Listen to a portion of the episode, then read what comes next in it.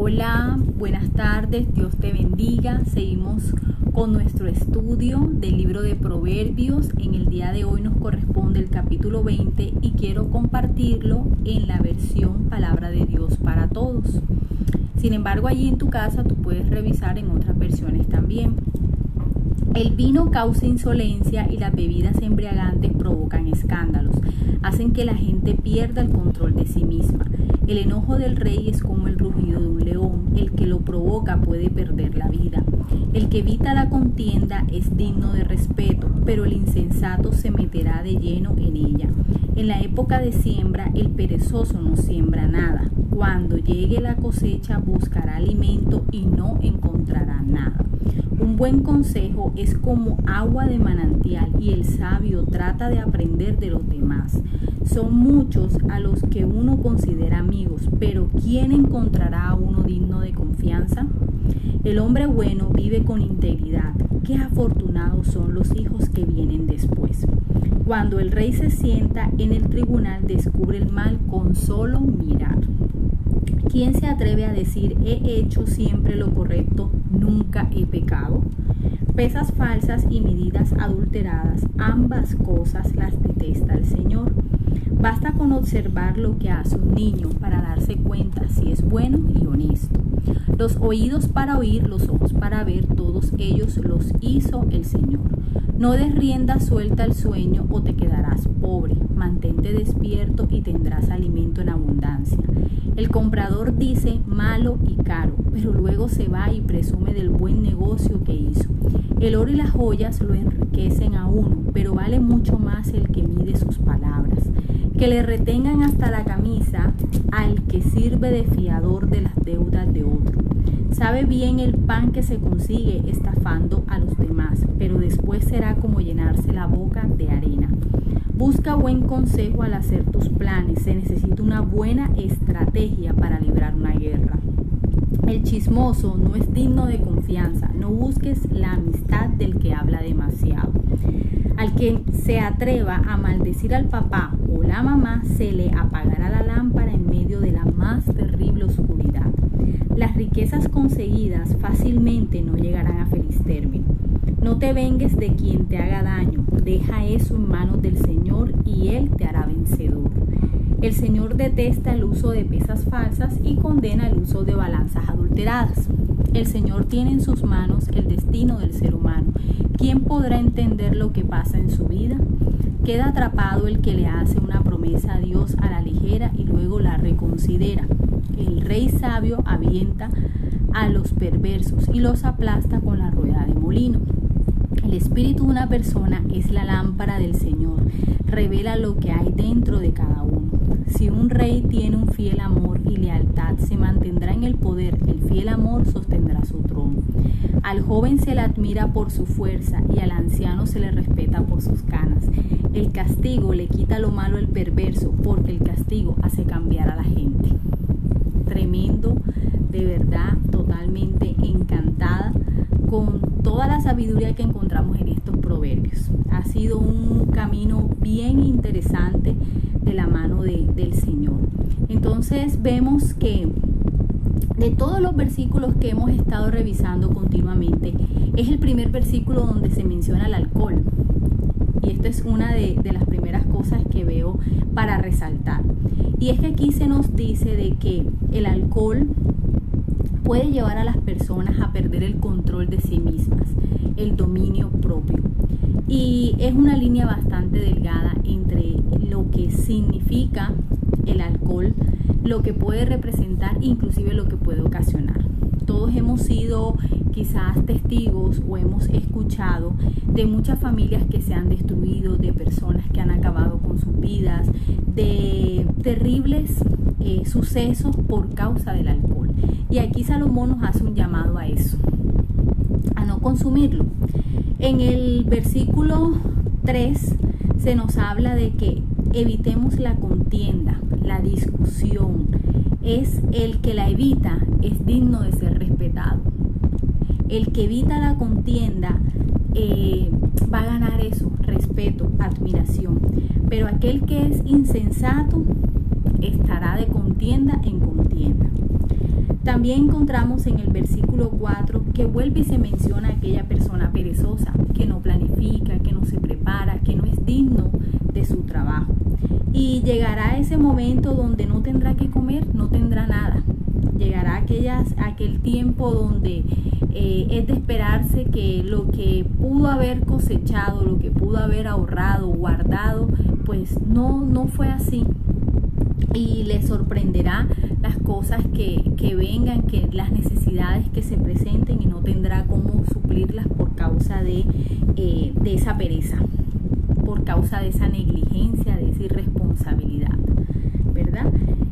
Luego vemos en el versículo 5 que un buen consejo, y mire, eh, una de las cosas que nosotros deberíamos de sentirnos agradecidos es que Dios no se cansa de, de enseñarnos, de que nosotros aprendamos lecciones, utiliza personas para que recibamos buenos consejos en la palabra de Dios. Hay tantos consejos. Entonces aquí nos hacen esa similitud que en un buen consejo, no cualquier consejo, un buen consejo, le coloca ese adjetivo, es como el agua de manantial.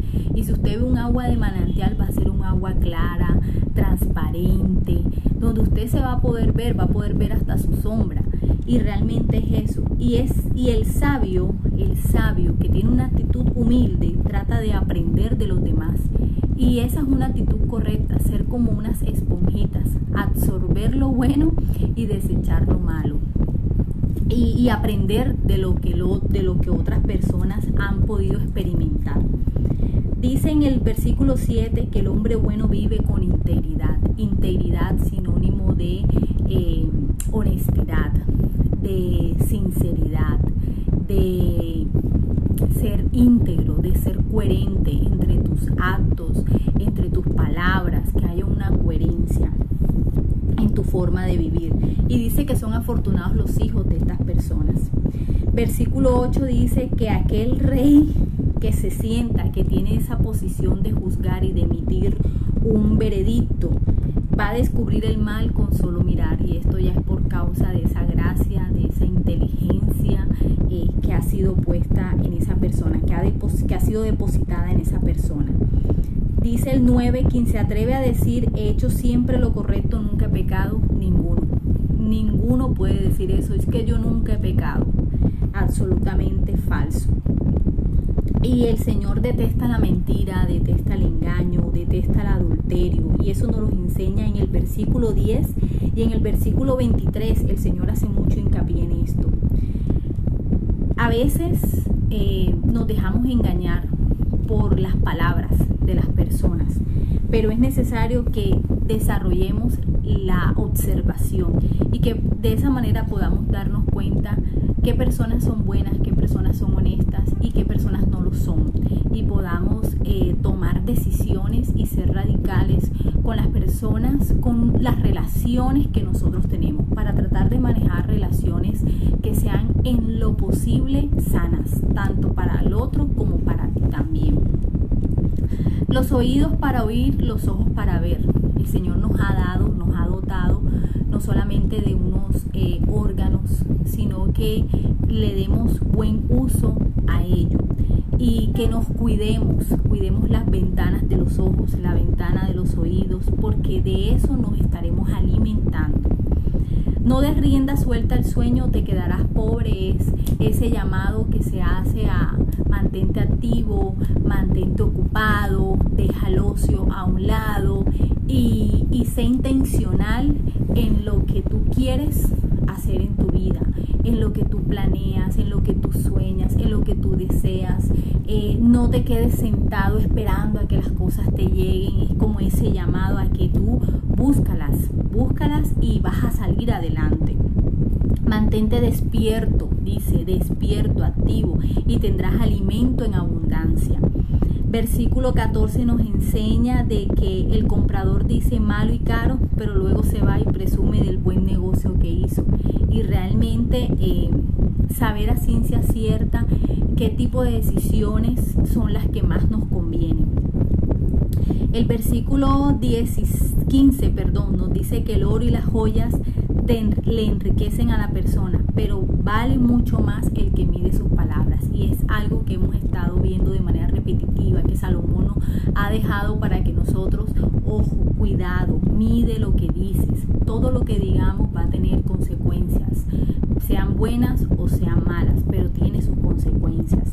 Y es como ese llamado que le retengan hasta la camisa al que sirva de fiador de las deudas de otro. Ya habíamos visto en versículos anteriores de otros capítulos, pero vuelve nuevamente a decirnos, no hagas esto, no sirvas de fiador, porque eh, las, las consecuencias las puedes llegar a vivir y no van a ser para nada, pero para nada buenas para ti, por querer hacer un favor, por querer ayudar. Entonces, esto, esto es algo en lo que no se debe hacer. Saber bien el pan que se consigue estafando a los demás, pero dice, pero después será como llenarse la boca de arena. Y al principio tú puedes ver, no, sí, salió el negocio, se hizo aquella diligencia y no hubo ninguna consecuencia. Mentira, siempre hay una consecuencia y cuando se obra mal, siempre hay consecuencias negativas. Busca buen consejo al hacer tus planes. Nuevamente nos están hablando de hallar buenos consejos, de buscar buenos consejos al hacer planes. Y a veces nosotros necesitamos una óptica diferente, una perspectiva diferente, porque a veces no estamos viendo todo con la, valga la redundancia, objetividad que se necesita, estando bien aterrizados en cuál es tu postura, cuál es tu alcance, hasta dónde se pueden conseguir las cosas, hasta dónde puedes llegar, eh, qué tan bueno es ese plan pero dice que hay que tener una buena estrategia para librar la guerra, una guerra, y por eso necesitamos asir, asirnos de buenas estrategias. El chismoso no es digno de confianza. ¿Quién lo va a hacer, verdad? Si es una persona que lleva información tergiversa, eh, eh, predispone, crea un mal ambiente. Entonces no busques amistad del que habla demasiado y es un llamado a que eh, observa bien qué tipo de personas son los que pueden considerarse tus amigos y qué otros no, por tu bien. Al que se atreva a maldecir al papá o a la mamá se le apagará la lámpara en medio de la más terrible oscuridad. Consecuencias negativas por hacer eso.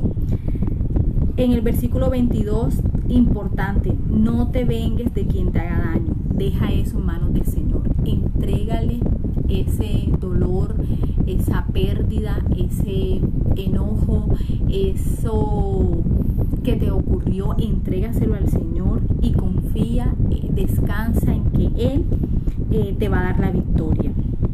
Nos dice aquí, el Señor tiene en sus manos el destino del ser humano, el tuyo, el mío, lo tiene el Señor en sus manos. Confiemos y aprendamos a depender de Él.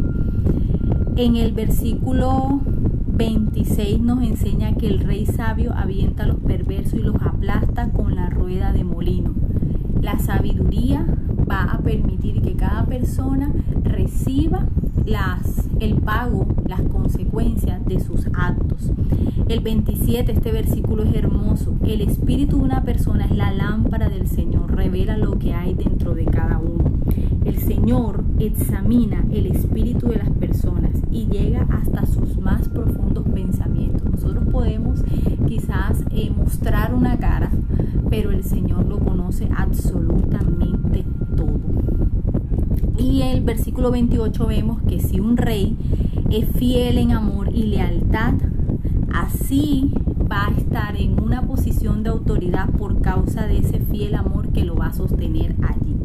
Versículo 29, al joven se le admira por su fuerza, hermoso esto, en una época de juventud hay fuerza, hay vigor, hay tenacidad, hay energía, pero al anciano se le respeta por sus canas. Esas canas hablan de una experiencia, hablan de una vivencia, hablan y denotan de buenos consejos. Y el versículo 30 nos dice que el castigo le quita lo malo al perverso porque el castigo hace cambiar a la gente. Y realmente muchas de las cosas que pasan son correcciones del Señor. Y esas correcciones el Señor las hace por amor.